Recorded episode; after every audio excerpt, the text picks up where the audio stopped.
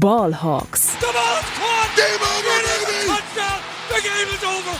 They are going nuts at Century League. Hey und herzlich willkommen zum offiziellen Podcast der German Seahawkers. Heute mit Max, Tobias und Henry.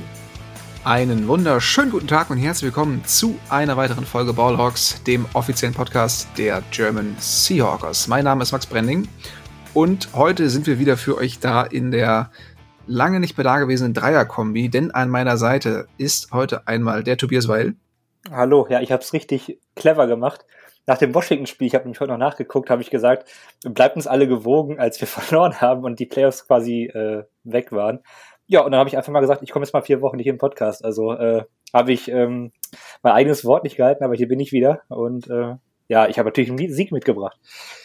Ja. Tobi bringt den Sieg mit und dabei heute auch mit einem Sieg in der Tasche. Henry Wohlfahrt. Ja, guten Abend. Bei mir war es, glaube ich, auch so. Ich hatte, glaube ich, in der 200er Folge, war ich letztes Mal dabei angekündigt, ich mache jetzt nur noch Siege. Also, wenn ich Seahawks gewinne, bin ich ähm, da, dabei. Deswegen habe ich ja letzte Woche dann noch kurzfristig abgesagt und jetzt diese Woche wieder am Start. Das haben wir alle schon angekündigt und ähm, gehalten haben wir uns dann leider doch nicht dran. Ähm, nächste Woche geht's dann gegen die Cardinals, also heißt das, ich darf dann wieder alleine machen, ja? Nö, ich mache mit dann. Gut. Oder du hockst Wobei- dich wie, wie, wie Rafa von Upside einfach immer alleine dann in seinem Ja. vors Mikro. Ja. Ja, zur Not mache ich, mach ich den Rafa. Oder hier äh, Julian, Julian Barsch hat es früher auch gemacht. So, und äh, hat die Leute auch unterhalten. Also mein Gott, warum nicht? Und Christian Lord hat es auch gemacht vor Silvester und hat eigentlich nur erzählt, dass er schnell zum Frühshoppen los muss. Alle zwei Sätze hat er es gesagt, das war wunderbar, schöne Grüße. Ja, ja, da habe ich schon nicht mehr gehört, weil ich zu dem Zeitpunkt schon aus allen Ligen ausgeschieden bin. Äh, Im Gegensatz zu dir, Tobi, Ja. du kämpfst noch um die Krone unserer Dynasty-Liga. Mhm. Wir drücken auf jeden Fall die Daumen. Ja. Ähm, wenn die Folge rauskommt, wird es schon passiert sein. Also, ja, mal schauen, wie es dann aussieht. Ihr werdet es dann vielleicht unter der unter der Folge sehen oder beziehungsweise bei Twitter sehen. Ihr werdet es bei Dingen, Twitter sehen, at Endzeit Seahawks auf jeden Fall folgen. Ne? Richtig, auf jeden Fall folgen, genauso wie Ed Max Brenning und Ed Henry, wo 12? Ja. Ja, jedes Mal wieder in dieser Struggle. Warum eigentlich zwölf? Aber können wir auch später nochmal. Hä, we are 12s, Junge, äh, 12 hier. Wir sind doch, wir sind doch die 12s. Ich dachte, Henry wäre so ein halb großer äh, Brady-Fan wie ich auch, aber Das auch noch natürlich. Ich bin äh, ja Verehrer von Tom Brady. Ja, sehr Anhand, ja, anhand seines alten Profilbilds hätte man auch davon ausgehen können, dass er 12 ist. Also du musst definitiv mal dir so einen neuen Avatar machen lassen. Ähm, Hm, Ich weiß nicht, was, wer, wer hat das, wer hat das für uns gemacht? ähm, Max Ja. Menge? Ja, nee, der, ich glaube, wir haben das, wir haben das outgesourced. Dann ähm, solltest du mal äh, anregen, ein neues Foto dahin zu schicken. Weil, Ja, das ist tatsächlich also alt. es hat sich doch mittlerweile etwas verändert. ja, also, Aber gut. vor dem Bild kann ähm, ich nur vorwarnen. Also. Ja, also, also ganz gefährlich. Es ist auf jeden Fall noch kein Bart dazu gekommen. ja, man kann nicht alles haben. Aber Ja. ja, Folgt uns, Wardogs, der Comedy-Podcast. Ne? ja, wir, wir haben immer noch keinen, keinen eigenen Account als, als Podcast. Ähm, mal gucken, ob wir das in der Offseason in Angriff nehmen.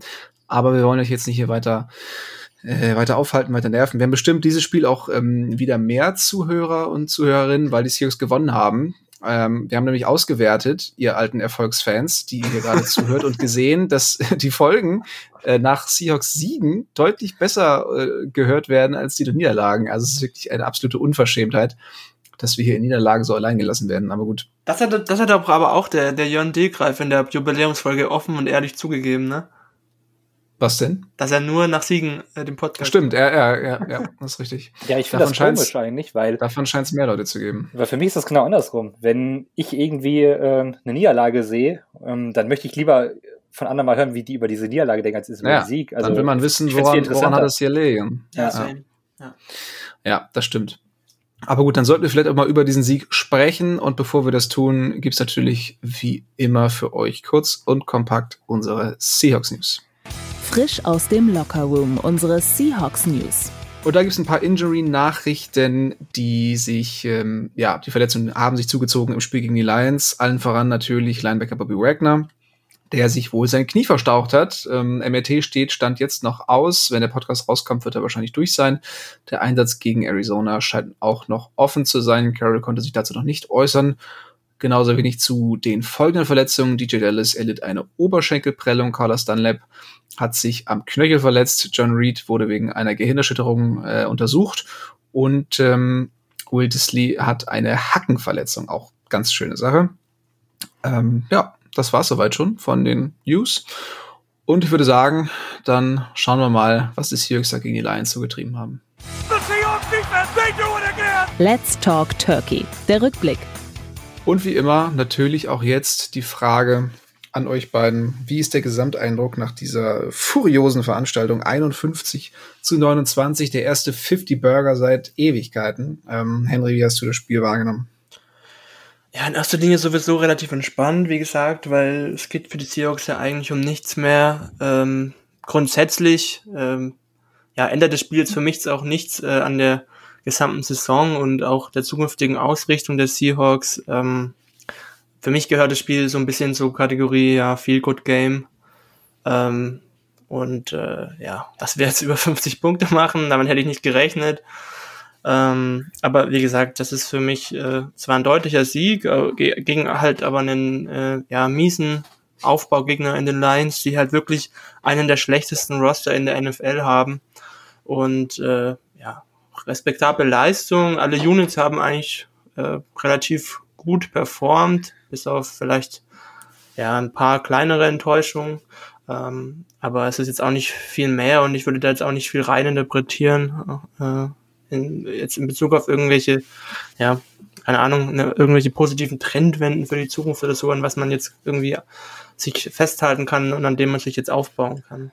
Ja, also vor allem für die Zukunft, ähm, denke ich mal, kann man solche Spiele jetzt sowieso, kann man solchen Spielen relativ wenig Wert beimessen. Ähm, Tobi, wie schaut's bei dir aus? Du hast es sicherlich auch live äh, dir gegönnt. Äh, wie war dein Eindruck während des Spiels? Ja, kann ich mich Henry eigentlich größtenteils mal anschließen. Also viel gehaltvolles äh, von mir jetzt nicht zu. Es äh, war ja eigentlich ein unterhaltsames Spiel, wenn auch dann äh, sehr wenig spannend. Ähm, zum Beispiel bei runningbacks.meta.com die äh, Win äh, Probability, also die Gewinnwahrscheinlichkeit, die war schon vor der Halbzeit bei fast 100 Prozent und äh, ja, dementsprechend war das Spiel dann auch vom Spannungsfaktor und ähm, ja, hat dann irgendwie trotzdem mal Spaß gemacht, dass äh, man auch mal wieder mehrere lachende Gesichter an der Sideline gesehen hat. Ähm, dann fand ich aber auch die, die Lions eigentlich irgendwie, ich weiß nicht, für in dieser Saison zumindest habe ich ein Herz für die Lions. Also ähm, die, die spielen immer, als würde es noch um was gehen. Bei, vor allem bei denen geht es ja wahrscheinlich noch weniger als bei den Seahawks und ähm, ja, Dan Campbell, dass er einfach, weiß ich nicht, dauernd auf vierten Versuchen ausspielt, dass er ähm, dann irgendwie schon, wann hat er, ich glaube, den ersten Onside-Kick schon im zweiten Viertel oder so gecallt. Also, ja. also Wahnsinn. Und dann auch noch zwei recovered oder fast recovered. Also ähm, ja. ja, ist dann, weiß nicht, macht, macht Footballspiel durch unterhaltsamer sowas. Ja, auf jeden Fall. Also Dan Campbell für mich auch ähm, sehr sympathischer Typ und äh, man muss ja auch sagen, kleiner Achtungserfolg war es ja schon für die Lions, da 29 Punkte aufzulegen mit dem Ersatz-Quarterback und einem Team, das man äh, ja ohne disrespectful klingen zu wollen als eher so mitteltalentiert äh, bezeichnen kann. Von daher, ähm, ja, denke ich mal, kann man da jetzt auch nicht ganz unzufrieden sein, auch wenn man sich natürlich 51 Punkte hat einschenken lassen. Ähm, aber immerhin hat man im Gegensatz zu den Jaguars gegen die Patriots auch ein bisschen zurückschlagen können. Und zwischendurch sah es ja fast wieder ein bisschen spannend aus. Ich weiß gar nicht, zwischendurch stand es, glaube ich, was war das nächste dran irgendwann? Äh, 38, 22 38, oder so. 22 oder so? Genau, also zumindest ein Two-Possession-Game. Ähm, das äh, ja, wurde dann später auch wieder negiert, aber ja, es war jetzt nicht keine Ahnung, es war jetzt nicht so eine, so eine komplett Blamage wie, wie gesagt, Jaguars gegen Patriots. Man, man muss eins sagen, ich hätte gerne bei den Seahawks die, die Onside-Kick-Qualitäten von dem Lions-Kicker. Ja, und ich hätte gerne Amon Ra St. Brown statt die Eskridge. Da wollte ich eh noch was zu sagen, eigentlich. Also ich hatte, ich hatte da ja irgendwie, glaube ich, über Amon Ra St. Brown öffentlich zum Beispiel nie gesprochen, aber in der Gruppe haben wir uns ja öfter mal über ihn ausgetauscht und ich habe ihn mir auch vor dem Draft angeguckt. Und ähm, ich würde jetzt mal die erste Abbitte leisten quasi, weil äh, das, was er aktuell in den letzten Wochen gezeigt hat, schon deutlich über dem ist, was ich irgendwie von ihm erwartet hatte. Man hat irgendwie schon gesehen, dass er alles so ein bisschen kann, aber nichts gut und äh, die Rolle, die er da aktuell in, in dieser, ja, weiß nicht, maroden Offense eigentlich hat, ähm, die füllt er sowas von gut aus. Also ja. er spielt ja schon fast den, äh, den Debo Samuel, ähm, nur in Detroit wird jetzt auch irgendwie als Running Back teilweise noch angesetzt. Muss man sowieso mal sehen, ob das vielleicht die Zukunft ist, dass äh, Wide Receiver immer mehr Carries bekommen, weil es ja irgendwie ein Erfolgsmodell, wie man so sieht. Also ähm, ja, gefällt mir ziemlich gut, was er da macht. Ähm, scheint sich auch irgendwie in allen Bereichen nochmal weiterentwickelt zu haben. Und ähm, ja, vielleicht wird er noch ein besserer NFL-Spieler als College-Spieler. Also äh, bis hierhin wirklich ähm, Daumen hoch. Also ziemlich gute äh, Rookie-Saison bisher von ihm. Ja, das kann ich ja. sogar noch mit ein paar coolen Stats unterfüttern. Der ist, glaube ich, der ist, ich habe das gelesen auf Twitter, er war 17. 17. Receiver, der, der gedraftet wurde und ist Zweiter in Receptions Vierter in Yards, Dritter in Yards after Catch und Nummer 5 nach PFF Grade. Also voll eingeschlagen, hätte ich auch echt nicht erwartet bei Amon ja. Brown. Gerade in der Situation, in der er auch ist bei den Lions. Ja, vor allen Dingen war jetzt ähm, der Andrew Swift auch wieder fit. Das, das war ja immer so ein bisschen die, ähm, die Frage, kriegt er jetzt nur so viele Targets, weil eben Hawkinson und Swift beide nicht da sind, die ja sonst relativ viel gesehen haben, aber Swift zumindest jetzt wieder anspielbar. Und trotzdem war St. Brown absoluter Dreh- und Angelpunkt dieser Offense. Ähm, zwei Touchdowns insgesamt hat er erzielen können, eine Two-Point-Conversion sogar noch und unter anderem ja auch dieser eine Rushing-Touchdown, du hast es angesprochen, ähm, bei dem die, die Seahawks-Defense überhaupt nicht gut aussah, aber St. Brown eben auch sehr elusive. Also äh, würde mich absolut nicht beschweren, den bei den Seahawks zu sehen. Und ähm, ich habe es in der, in der Preview schon mit, ähm, mit Simon haben wir schon drüber geschnackt, dass ähm, dass er auch, zumindest so in dieser ähm, deutschen Twitter-Bubble, die ran NFL jetzt nicht ganz so äh, freundlich gesonnen ist, dass er da echt zu schlecht wegkommt, einfach weil man diesem, diesem nervigen Hype entgegen, irgendwas entgegensetzen will und, und statt seine Leistung zu würdigen, werden dann halt irgendwelche dämlichen Belgien-Flaggen gepostet. So, und das ähm, hat mich, hat mich tatsächlich ein bisschen aufgeregt. Von daher bin ich ähm, bin ich ganz froh, dass er jetzt auch ein bisschen den Credit auf, auf den mhm. Seiten auch bekommt, den er, den er verdient hat. Ja, ja. man kann halt von, von gewissen Medienauftritten ähm, dann halten, was man möchte. Also jetzt nicht von Sam Brown, sondern wie, wie gewisse Sachen so ausgeschaltet werden. Das äh, könnte man einen eigenen Podcast mitfüllen oder eigene Folge mitfüllen. Aber ja. man muss jetzt einfach mal die Leistung anerkennen. Und äh, wenn ich jetzt nochmal reingucke, ich habe mir letztes Jahr ja tatsächlich, ähm, ja, Corona sei Dank, 22 Wide Receiver angeguckt und äh, Brown hatte ich auf den 19. Platz gesetzt. Das war so irgendwo eine fünfte Runde. Und das sagt irgendwie schon so ein bisschen so aus, was, was ich so von ihm gehalten habe. Also äh, ja, ähm, deswegen, also der, der spielt einfach gut und da sollte man äh, dann jetzt nicht da irgendwie versuchen, krampfhaft gegen zu argumentieren oder, oder das irgendwie ins Lächerliche zu ziehen. Also das ist ein sehr guter Karriereeinstieg. Bin gespannt, wie er sich in den nächsten Jahren so machen wird.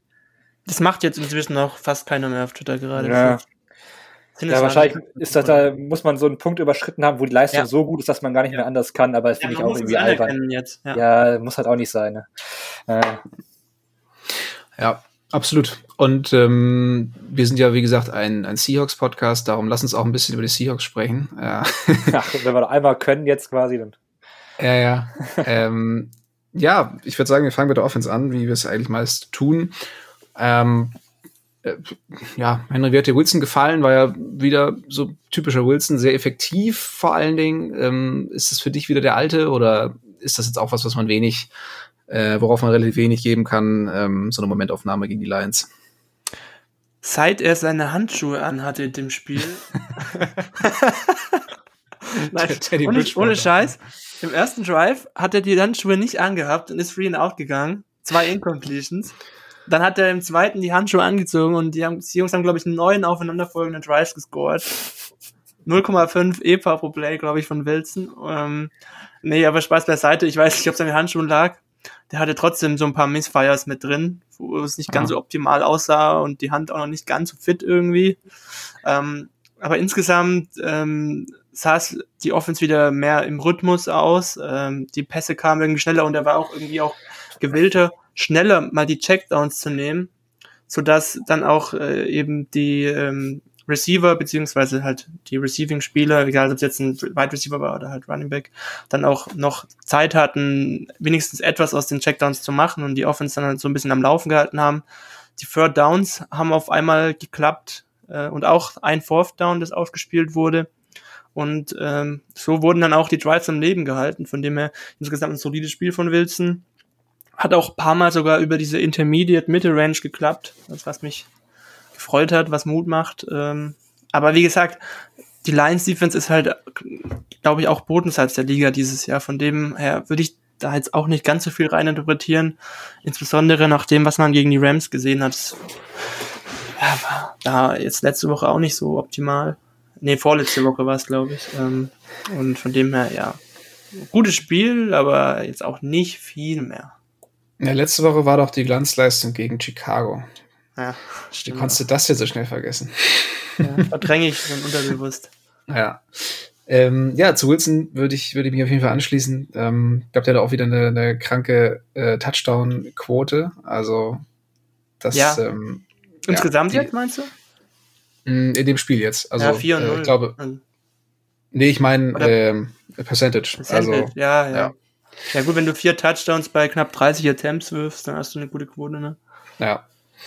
Ja, da kann man nicht meckern. Einen großen Anteil daran hatte natürlich auch DK Metcalf, der drei Touchdowns gefangen hat, der in den letzten Wochen immer wieder so ein bisschen dievenhaft aufgefallen ist. Ähm, ja, ja, Tobi, meinst du, mit, mit so einer stärkeren Einbindung holt man ihn dann auch wieder äh, ein bisschen zurück in die harmonischen Arme des Teams? Ja, also ich kann meinen Wide Receiver Kollegen, nenne ich ihn jetzt extra, nur verstehen, dass wenn, wenn er keine Bälle sieht über drei Viertel mit dem Talent, äh, dass man da vielleicht ein bisschen bockig wird. Ähm, nee, aber ähm, lassen wir das mal.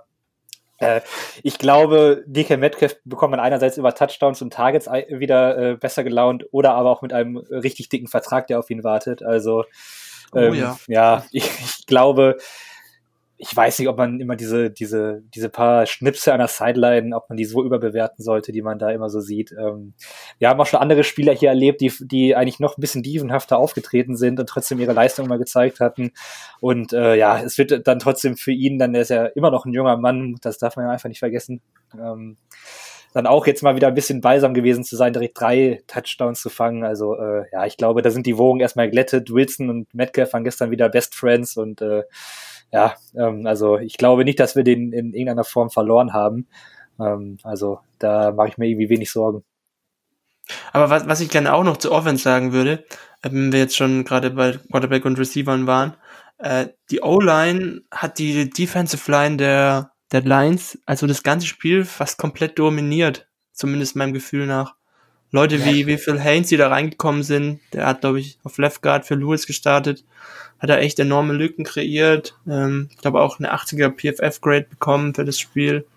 Ähm, und insgesamt hat die O-Line zusammen als Kollektiv auch richtig gut funktioniert. Ähm, es hat dann auch eben ja im Laufspiel sich alles im Endeffekt bemerkbar gemacht. Deswegen Mhm. auch O-Line hat einen sehr guten Job gemacht. Ja. Na, ich habe auch einen sehr, sehr guten Tweet gelesen. Ich weiß nicht mehr genau, ob es über, über Phil Haynes war, aber da hat irgendwer geschrieben, ich glaube, es war Haynes, ähm, Phil Haynes könnte Wilson jetzt dreimal gegen Schienbein treten und ihn zu Boden werfen, wäre immer noch ein besserer Pass Protector als Kyle Fuller. Äh, das ähm, könnte ungefähr hinkommen, ja. Also an der Stelle Phil Haynes auf jeden Fall ähm, gut, dass er jetzt auch mal eine Chance bekommt. Ja, Köhn auch. Also Genau, Kern auch. Also langsam muss man halt echt mal schauen, ähm, dass man wenigstens mal eine Möglichkeit hat, den Kader für, für nächstes Jahr zu evaluieren. Ähm, wir haben schon mehrmals, mehrmals angesprochen, Dwayne Brown und Brandon Shell werden beide Free Agents, von daher ähm, ja, auf jeden Fall wichtig, dass man da auch ein paar Eindrücke sammelt. ja, ich bin auch gespannt, wie man jetzt Stone Forsythe mal ein, einbindet, weil Ja, anscheinend sieht man ihn jetzt, also Jake Kern hat jetzt anscheinend da den Right Tackle Spot erstmal, also ich meine, Ben Shell war verletzt, aber er hat es ja gut gemacht und ähm, aber man hätte auch Forsythe genauso da mal reinschmeißen können, ob man lieber ihn halt eher auf Left Tackle sieht oder was. Also ähm, ja, mit der mit der Brown-Situation wird halt er irgendwann auch nochmal ein Thema werden, hoffe ich zumindest. ja. Weil Brown schon gesagt hat, er würde auf jeden Fall gerne weiter für die Seahawks spielen. Ähm, der hat sich auch ein bisschen ähm, ja, rehabilitiert, nachdem er zu Beginn der Saison oder na, sagen wir mal Mitte der Saison doch etwas wackelig wirkte. Ähm, also ob da jetzt noch genug Power für eine weitere Saison drin ist, das wird man dann in der Offseason ähm, sich, sich anschauen müssen. Aber zumindest hat er seine, sein Interesse signalisiert, ähm, mit den Seahawks zu verlängern. Ähm, ja, wenn man über die Offense redet, darf man natürlich eine Personalie nicht vergessen. Und äh, das ist selbstverständlich Richard Penny. Äh, Henry, First Round Pick mittlerweile doch gerechtfertigt damals? Ja, und der MVP-Push halt jetzt gerade auch noch in den Ja. letzten Wochen. Richtig. Äh, auch für viele Fantasy-Teams relevant gewesen, denke ich jetzt, gerade im Hinblick auf die Playoffs, wie der performt hat. Ich habe auch irgendwo was, was ganz, was ganz Wildes gelesen, nämlich dass Rashad Penny knapp hinter Jonathan Taylor die meisten Runs über 25 Yards hatte, obwohl Penny irgendwie nur 80 Attempts hatte und äh, Jonathan Taylor irgendwie 200 mehr. Also das ist irgendwie genau das, was man irgendwie pre-Draft bei ihm gesehen hatte, dass er eigentlich, wenn er da ins Laufen kommt, ein wirklich explosiver und schneller Running Back ist. Aber er wirkt gar nicht so, oder? Bitte? Ich finde, der wirkt mega schwerfällig. Ich Ja, glaube, so ab Beginn, dem, ja, aber wenn er dann ins Laufen Mhm. kommt, dann äh, ab kommt dem er, dritten, vierten Schritt, da ist der Turbo auf einmal der da. hat, dann, der hat noch mal so einen, so einen dritten Turbozünder mit drin. Mhm. Das sieht man jetzt irgendwie auch und auch seine Vision, wie er dann auch äh, die O-Line-Lücken liest, also auch viel besser, als man es jetzt in den Jahren zuvor gewohnt war. Ich war ja auch einer von denen, die vor der Saison, glaube ich, gesagt haben, man kann Penny an, dieser, an dem Punkt eigentlich auch fast entlassen, weil da wirklich überhaupt keine Anhaltspunkte da waren, dass man jetzt an ihm festhalten Das müsste. gilt aber eigentlich ja immer noch, meiner Meinung nach. Also, weil er jetzt irgendwie ein paar Wochen performt, zu dem Zeitpunkt hatte der einfach keinen Platz mehr im Roster eigentlich. Ja, sicher, ja. Ja, doch. deswegen, wir, Das also, stehe ich auch noch zu. Also, wie Ja, gesagt, ja, total. Also, dem ist auch völlig- Zeitpunkt war das gere- gerechtfertigt. Ja. finde ich. und man muss jetzt auch mal überlegen, also, ich weiß es nicht, ähm, die Leistungen von ihm sind wirklich gut und wie du sagst, er, er trifft jetzt die Entscheidung viel besser, er, er, er sieht die Lücken und nimmt sie auch und ich glaube, das war auch so ein großes Problem, dass er viel gezögert hat. Er hat ja auch selber mal gesagt, dass ihm diese ganzen Social Media Sachen, äh, die da so über ihn gepostet wurden in den Jahren, auch ganz schön zugesetzt haben, der sich da jetzt ein bisschen frei von machen konnte. Dazu wird ja auch immer gesagt, dass äh, ja die ähm, ja, Persona non grata, äh, Adrian Peterson ihm da ja wohl äh, schon als äh, inoffizieller Running Back Coach da auch ganz schön geholfen hat. Also ähm, ja, wie dem auch sei, kann man von ihm erhalten, was man will. Aber sportlich hat das jetzt vielleicht dann in der Hinsicht so ein bisschen ihm geholfen.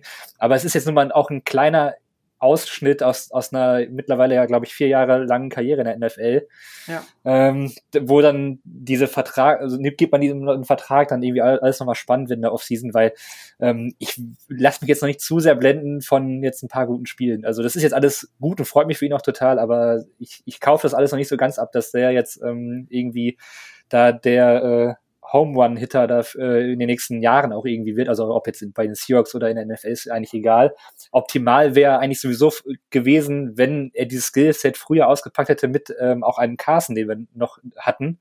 Weil das ist für mich dann so vom äh, von der Running Back Gruppe das, das Beste, was wir irgendwie da reinmixen können. Also, weil Penny wird für mich nie inside der Runner sein, der, der zum Beispiel Carson ist.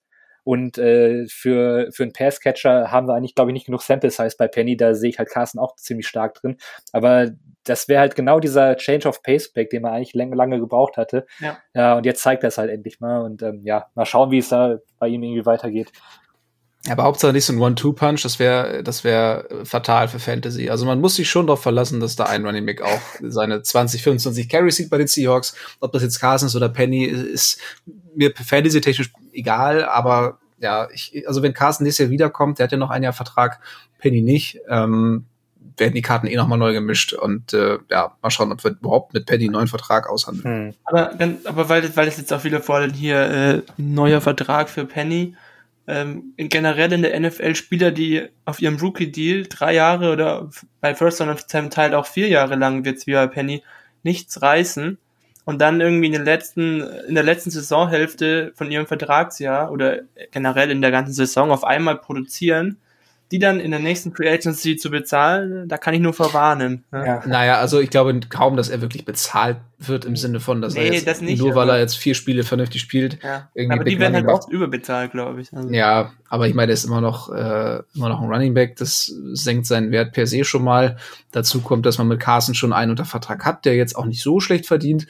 Also, ich meine, ich will jetzt noch keine Gehaltsprognose anstellen, aber ich kann mir beim besten Willen nicht vorstellen, dass Penny jetzt irgendwie gut verdienen wird nächstes Jahr, egal bei welchem Team. Ja, aber ich glaube, Also- Penny hat sich so ein bisschen davor geschützt, dass er aus der Liga gespült wird. Das auf jeden Ja, ja, Fall. genau. Weil ja. das er, hätte, er hat sich, ja, er hat sich einen Arbeitsplatz für nächstes Jahr gesichert. ja, weil das würde hätte ich nämlich sagen. auch einfach passieren können, glaube ich, dass äh, wenn er jetzt irgendwie die ganze Saison untergegangen wäre, dass er dann da irgendwie durch ein paar paar äh, Teams noch gereicht wird und dann ist das irgendwie auch vorbei. Ähm, Ja. Das Gute an ihm ist natürlich, er ist jetzt irgendwie ein blödes Argument, aber er, er hat halt wirklich noch keine Carries gesehen. Also der ähm, ist jetzt zwar 25, aber gut, er hat noch nicht so viel Abnutzung wie andere Spieler in, in dem Alter auf der Position, weil äh, ja, Na gut, kaum dafür halt gestanden. Ne? Und- einiges und- an Verletzungen. Ja, ja, ne? sicher, aber äh, typische Running Back äh, Krankheit, das ja, ich weiß nicht, da gibt es ja irgendwelche Analytics zu, das weiß Henry auch besser, ähm, die ab einem bestimmten äh, Carry-Anzahl oft dann decline, das, da ist er noch weit von weg. Ja. Und, und äh, es ist ja auch so, dass ähm, NFL-Teams, was jetzt First-Round-Picks angeht, äh, bei zweiten Verträgen irgendwie total biased sind und die teilweise viel höher bezahlen jetzt im Vergleich halt als Late Rounder. Und deswegen würde es mich dann vielleicht ob der äh, zweiten Saison jetzt von Penny nicht überraschen, wenn der jetzt doch auf dem freien Markt, wenn jetzt auch die, Run die Running Back Draft Klasse nicht ganz so toll sein sein würde, dass, dass der dann irgendwie sechs Millionen für ein Jahr bekommt oder so. Boah, nee, das sehe ich nicht. Dafür, dafür ist Penny auch viel zu sehr irgendwie so ein Meme für, für äh, schlechte First-Round-Picks. Also, äh, ich wär, mich klar, er war nicht überraschen. Es wäre viel, aber es würde mich jetzt Also, nicht würde es sehr überraschen. Also, sechs Millionen fände ich Wahnsinn. Also, für, für vier gute Spiele in, in vier Jahren NFL, nee. Das sehe ich nicht. Ja, da muss man auch sehen, ob er sich selbst so einschätzt. Ich bin ja mal gespannt, was, was das irgendwie von seiner Seite. Ja gut, wenn er sechs Millionen kriegt, dann nimmt er sich. Ja, ja klar, also. aber äh, dass ihm dann vielleicht auch klar sein muss, dass er äh, das eigentlich äh, nicht kriegt. Aber gut, da, da muss man halt sehen, weil ich, ich sehe ihn auch nicht so als Typ an, der jetzt da irgendwie so krass von sich überzeugt ist, dass der ähm, dann irgendwie sagt, er über, unterschreibt dann zum Beispiel bei den Seahawks nur für so einen Vertrag oder sowas. Ja, nee, nee. Ja, wenn man, wenn man die Baseline Chris Carson sieht, nach seiner Produktion auch, was der dann bekommen hat, eigentlich wäre es unrealistisch. Ne? Also. Ja. ja. Ja, nee, nee. Also ich, ich freue mich total für ihn. Ich finde es auch irgendwie lustig, dass er jetzt auf einmal so aus dem Nichts ähm, äh, ja doch noch in den letzten paar Spielen, in denen es eigentlich um nichts mehr geht, jetzt hier wie, wie Karl aus der Kiste kommt und ähm, ja, komplett äh, den, den Leuten davon rennt. Aber ja, wie gesagt, also er, er wird sich einen Job gesichert haben. Über alles andere sprechen wir in der Offseason. Und ähm, ja, vielleicht noch kurzer Kommentar. Äh, Jared Everett wieder mit einem soliden Spiel. Aber ich fürchte, die 750 Yards, die ich ihm in meiner Bold Prediction äh, vor der Saison angedichtet habe, dafür wird es nicht reichen. Das, ähm, ja, hat er dafür hat er ein bisschen zu spät angefangen, jetzt in die Offense eingebunden zu werden. Das ähm, kam ja erst äh, vor ein paar Spielen tatsächlich. Aber zumindest jetzt am Ende zeigt er so ein bisschen das, was man sich so von vornherein erhofft hätte. Da wird es auch mal spannend, ob die Seahawks Interesse haben, äh, Everett einen neuen Vertrag zu geben. Wenn ja, sicherlich nicht nochmal für, ich glaube, sieben Millionen hat er gekriegt, ne? Mhm. Ich, glaube, ich glaube nicht, dass er nochmal sieben Millionen bekommt. Aber mal schauen, wie das Interesse auf der Seite aussieht. Ja, zur Offense vielleicht abschließend noch. Also ich habe das den Eindruck, dass da diese, dieses ganzen Abtempo ähm, äh, Spielzüge quasi einfach. Es wurde viel öfter schnell an die Line gegangen und so. Also das, was irgendwie die ganze Saison auch teilweise wieder gefehlt hat. Ich weiß nicht, warum man das jetzt wieder macht, hat aber der Offense meiner Meinung nach gut getan. Also ähm, ja, manchmal ist äh, Football dann doch ein einfaches Spiel und ich verstehe nicht, warum man auf solche Elemente nicht früher zurückgegriffen hat. Aber gut, äh, die Saison ist halt durch, kann man ja jetzt nur, nur noch mal kurz nachtrauern. Ja. Ach ja, und so, Dwayne Eskridge noch vielleicht? Ein Kommentar. Wer? Ja, sieht total lost aus, finde ich. Also, er hatte zwar diesen einen 30-Yard-Run, aber ich bin einfach enttäuscht inzwischen, dass er es einfach jetzt, auch wenn er die ersten paar Wochen raus war, bis, bis hierhin noch nicht geschafft hat, einen größeren Impact auf die Offense zu machen. Die ersten paar Wochen ist ja noch nett gesagt, also der war ja ganz schön lange raus. Was mich aber eher stört, ist die Tatsache, dass da ist, glaube ich, äh, Com Smith drüber getwittert, dass er ganz oft noch seine Mitspieler fragen musste, wie er zu stehen hat oder, äh, oder was ja, er genau. zu laufen hat.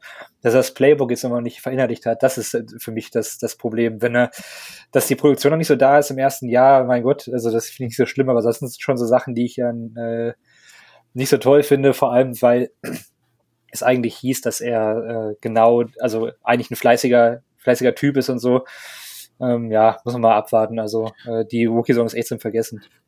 Ja, wobei so eine Concussion natürlich auch das, das Denkvermögen oder das, äh, ja, du lachst jetzt, aber ne, wer weiß. Ich meine, der ah. war ja ah. wirklich lange raus und kann, kann ja gut sein, dass, dass er einfach nach so einer schweren Gehirnerschütterung sich auch schwer, schwerer damit getan hat, als es vielleicht sonst getan hätte, sich, sich dieses Playbook zu merken oder ähm, sich da irgendwie einzufinden.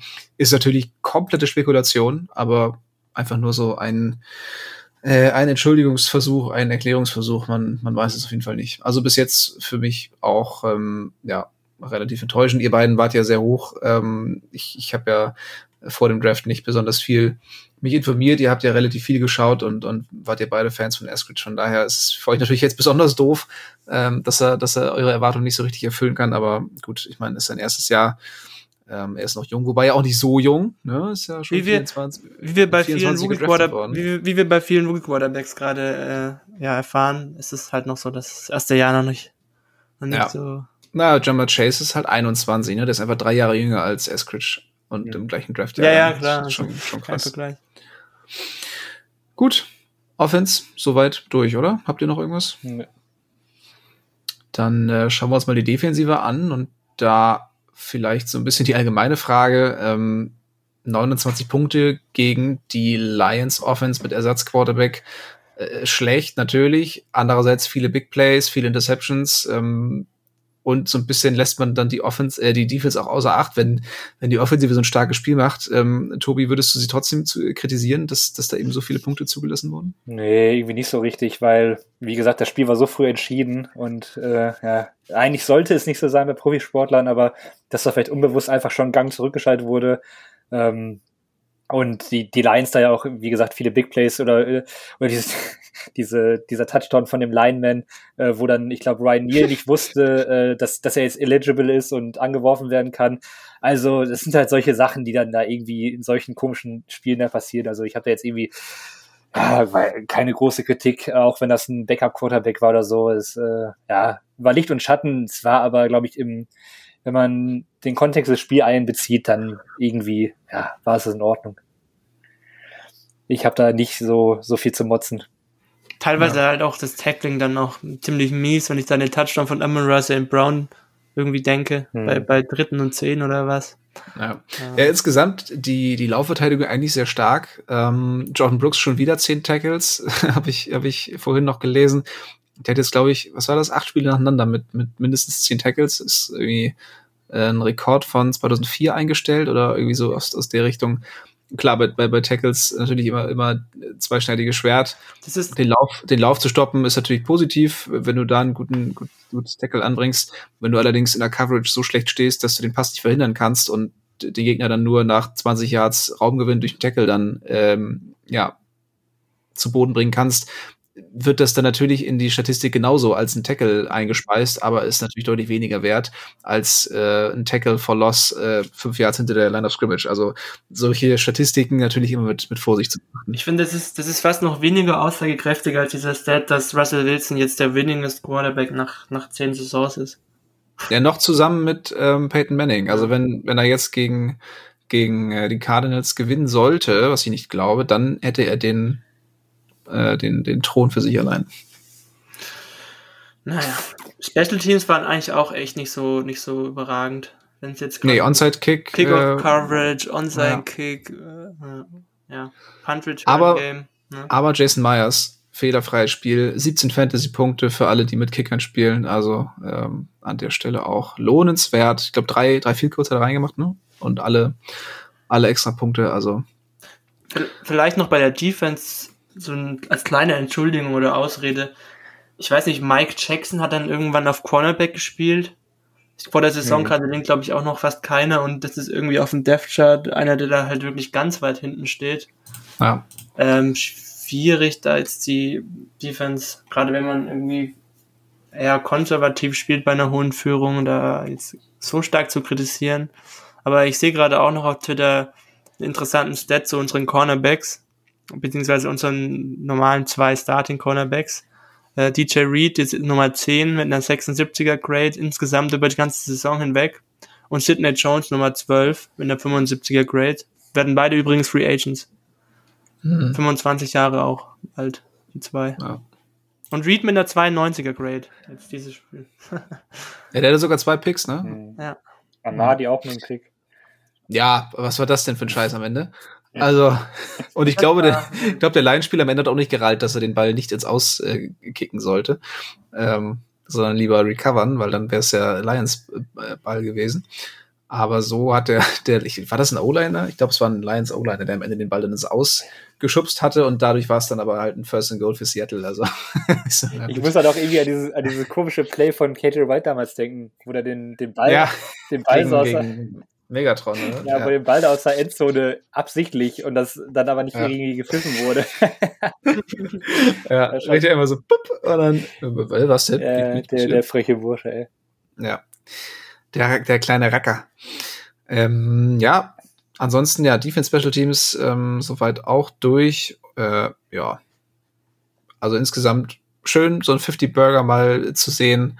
Ähm, einiges an Punkten auf beiden Seiten Aber ja, wie gesagt, was willst du da jetzt noch groß mitnehmen? Ne? Also ja. wir waren ja auch alle relativ äh, emotionslos. Ähm, das Spiel ja nicht nur wegen der, der hohen Führung, sondern auch wegen der äh, nicht vorhandenen Wichtigkeit ja sehr entspannt verfolgt.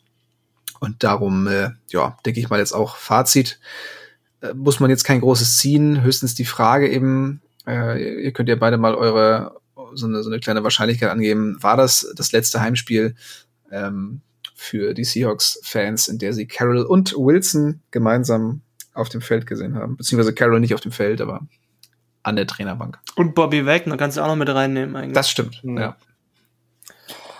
Henry, bitte. Ich habe da, ich kann da wirklich nicht in die Glaskugel gucken und ich ähm, finde auch das, die Man ganze Berichterstattung jetzt schon reingucken, ne? Ja, ich finde diese ganze Berichterstattung auch jetzt schon nervig, weil wir das gleiche mhm. schon vor einem Jahr hatten. Ich versuche das auch, wenn ich das sehe, irgendwie Wilsons Gesicht, ich scroll einfach drüber. Wenn ich irgendwo Wilson bei den ganzen Insidern lese, scroll ich drüber. Ich habe da gar keine Lust, mich mit auseinanderzusetzen. Irgendwann ist, ist es, haben wir dann äh, klare Verhältnisse. Entweder ist er dann da oder wirklich getradet worden. Aber diese Spekulation, die man, ich weiß gar nicht, wo sie halt immer herholen mittlerweile. Also also, äh, es, gab, es gab vor ein paar Wochen die Aussage von Wilson, dass er gerne noch Jahre hier spielen würde. Es gab ähm, jetzt diese Woche, glaube ich, die Aussage war es erst, dass er, ähm, dass er nie, hofft, dass es nicht sein letztes äh, Spiel in Seattle war. Und das ist eigentlich äh, Sachen, die direkt von ihm kommen, die nicht von irgendwo kommen. Und natürlich ist äh, Wilson da ja auch äh, PR-Profi genug, denke ich. Aber der ganze Rest, der dann da immer dann, der, er sagt das, in der einen PK und zwei Tage später kommt schon eben ein Insider, der angeblich jetzt schon wieder heiße Infos hat. Also das, das nervt mich einfach nur. Das, das ja. ist völlig ohne, ohne jeglichen Gehalt. Deswegen, also das, da, da werden halt Klicks generiert mit. Das, das macht da irgendwie in der NFL-Bubble quasi jeder.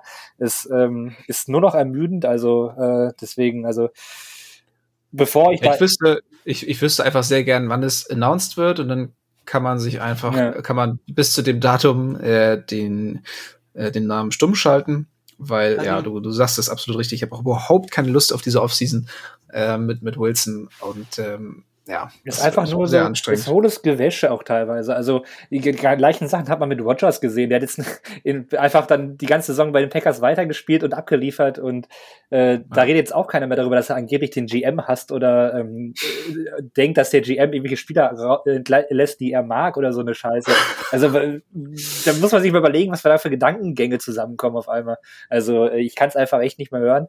Ähm, jetzt, äh, also was, jetzt bin ich jetzt viel zu wütend für so eine Folge. Aber es nervt ja. einfach. Ich merke schon raus aus deiner Stimmlage gerade. Aber noch eine Sache, ohne jetzt eine Spekulation aufzustellen, die aber nicht überraschend ist. Was wir auf jeden Fall wissen, ist, dass Pete Carroll pre-game gesagt hat, dass er nächstes Jahr noch Head Coach bleiben will. Also er wird auf jeden ja. Fall nicht zurücktreten. Und es wird in der Hand von Jody Allen liegen, die hat hoffentlich schon äh, ihren Plan gemacht, weil das macht man eigentlich, also es wäre wirklich ein mieses Zeichen, wenn man es jetzt von den letzten zwei Spielen abhängig machen würde. Das würde mich echt schockieren, äh, wenn das so wäre. Wir können jetzt hier nicht reingucken, aber normalerweise muss sie ihren Plan jetzt schon, äh, was halt den Head-Coaching-Posten angeht, äh, vor sich haben. Weil ja, was mit Russell Wilson passiert, das äh, steht alles nochmal hinten an. Das kannst du jetzt noch nicht planen, aber den Head-Coaching-Posten, den äh, musst du äh, jetzt äh, für, die, für die nächste Saison schon planen, weil äh, an diesem Blackout Monday nächste Woche äh, halt andere Teams auch ihre Head-Coachings-Posten äh, eben ja, neu ausschreiben werden. In Chicago ist ja ähm, Matt Nagy schon vorm Aus äh, und da musst du halt dann noch gucken, dass du rechtzeitig deinen Head-Coach feuerst. Wenn du da Zeit verlierst, dann ist die, wird die Auswahl halt auch immer kleiner, von dem her kann es auch sein, dass die, dass die, Entscheidung schon steht. Ähm, jetzt spekulativ würde ich trotzdem noch sagen, dass die wahrscheinlichste Option ist, dass Pete Carroll und äh, Russell Wilson in Seattle bleiben. Aber die anderen Optionen, einen Trade von äh, Wilson oder einen, Feuern von, von Carroll aufaddiert, macht, machen dann irgendwie doch eine höhere Wahrscheinlichkeit aus, als dass beide da bleiben für mich. Ja, aber glaubst du, wenn Carroll jetzt schon planen würde, zurückzutreten, dass das jetzt schon sagen würde? Aber ich glaube nicht, dass er dann in der Art und Weise äh, ja, so bekräftigen würde, dass er gerne noch äh, ein weiteres Jahr oder halt gerne noch weiter ja, Headcoach in Seattle sein. Aber Coaches reden immer so viel Gedöns vor sich hin und nach einer Woche ist das alles wieder obsolet. Also ich, ich würde dann, was Carol jetzt sagt, da würde ich irgendwie gefühlt auch überhaupt nichts drauf geben. Nichtsdestotrotz glaube ich schon, dass er Bock hat zu bleiben und im Endeffekt hängt es wahrscheinlich dann doch an Jody Allen, aber das würde ich jetzt nicht an, an seinem Kommentar festmachen. Also das ist einfach Bauchgefühl. Ähm, Und was er jetzt sagt, darauf ja, kann man, glaube ich, noch nicht besonders viel geben. Ja, ja und am, am, Ende hängt es halt auch an Russell Wilson, weil Pete Carroll will halt, glaube ich, nicht, dass Russell Wilson, wenn er nächstes Jahr Headcoach ist, nicht mehr der Quarterback in Seattle ist, weil der ist jetzt über 70 Jahre alt, der hat bestimmt keinen Bock mehr auf einen Rebuild. Nicht umsonst. Ja, das dachte ich bei Belichick zwei First-Round-Picks vor kurzem äh, nochmal quasi Winnow-mäßig äh, in einen Strong Safety investiert. Von dem her ähm, wird sich dann halt äh, entscheiden, ob Wilson überhaupt Bock drauf hat, dass Pete Carroll sein Head Coach in Seattle ist. Und wenn er da keinen Bock drauf hat, wie gesagt, dann äh, kann es halt auch auf einen Trade rauslaufen. Ja, ich also, denke aber auch, dass selbst wenn äh, sie Carroll feuern wollen würden, dass das irgendwie anders kommuniziert und geregelt wird, weil man das ihm ja dann trotz allem irgendwie schuldig ist. Also, ja, weiß ich nicht. Also, dass man äh, aus dem wenn er sagt, er würde gerne Headcoach bleiben, ist das halt so eine Aussage wie, weiß ich nicht. Ich wäre auch gerne nächstes Jahr, weiß ich nicht, Quarterback bei den Seahawks, aber wäre es dann trotzdem nicht. Also irgendwie für mich dann so, so ein Wunsch, weil ich meine, er wird, es ist ja nun mal so, er wird nach dieser Saison dann nicht mehr zu einem neuen äh, Franchise gehen oder ins, ans College zurück. Auf gar keinen Fall sehe ich nicht, denn weil er weiß auch, das ist dann wahrscheinlich das ultimative Ende seiner Coaching-Karriere. Und äh, ja, vielleicht wünscht er sich das, aber sagt dann vielleicht auch, wenn die Saison sich da mal so gesetzt hat, ja, irgendwie äh, ist alles nicht so gelaufen. Ich kann mir auch vorstellen, dass er, wie er halt ist, optimistisch bleibt und denkt, er kann das nochmal rumreißen. Aber wenn, wenn dann irgendwie man doch zum Entschluss kommt, das ist jetzt irgendwie nichts, das wird halt, ich, glaub, ich denke nie, dass es so kommuniziert werden wird, dass Jody Allen ihn wirklich feuert. Also entweder ähm, sagt, legt sie es ihm nahe und dann wird es irgendwie kommuniziert, dass er jetzt doch zurücktritt und in seinen wohlverdienten Ruhestand geht oder so. Deswegen, also äh, ich gebe da auch auf die Aussage von Cavill wenig. Ähm, Cavill hat äh, mit diversen Coaches äh, PKs in den letzten Jahren immer so viel Mist erzählt und äh, oder Unwahrheiten teilweise auch. Also ja, da, daran jetzt festzumachen, dass, dass wir ähm, ihn auf jeden Fall nächstes Jahr haben, sehe ich auch nicht. Ja, lass uns nicht jetzt schon an, an irgendwelchen Spekulationen äh, ja, mehr haben beteiligen. Wir nicht. Das ist, ja, genau, das, das ah. ist jetzt hier eine Review-Folge, ganz entspannt. Und äh, in der Offseason werden wir vermutlich noch mehr als genug Zeit haben, mhm. äh, uns über diese, diese Zukunft äh, der, der Coaches und der Spieler äh, den Kopf zu zerbrechen. Von daher würde ich sagen, können wir es auch für heute. Weil wir haben noch nicht ähm, über Antonio Brown gesprochen. Müssen wir auch nicht. Ja, ich, ach, nee, ich glaube, ich glaube, das, das, das wird in anderen Podcasts zu Genüge besprochen werden. Wenn, wenn Max Länge jetzt noch da wäre, der würde jetzt seine virtuelle Ehrenrunde drehen gegenüber euch beiden. Oder uns dreien wahrscheinlich.